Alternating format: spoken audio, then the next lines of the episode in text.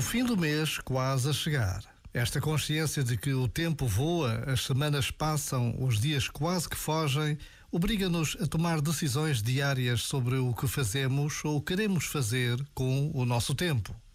Esta breve pausa de reflexão que tantas vezes nos pede oração lembra-nos a presença de Deus em todos os dias da nossa vida, desejada ou não, de forma consciente ou não. Deus está sempre presente. Pedir-lhe algo, conversar com Ele, depende da nossa vontade. Já agora, vale a pena pensar nisto. Este momento está disponível em podcast no site e na app.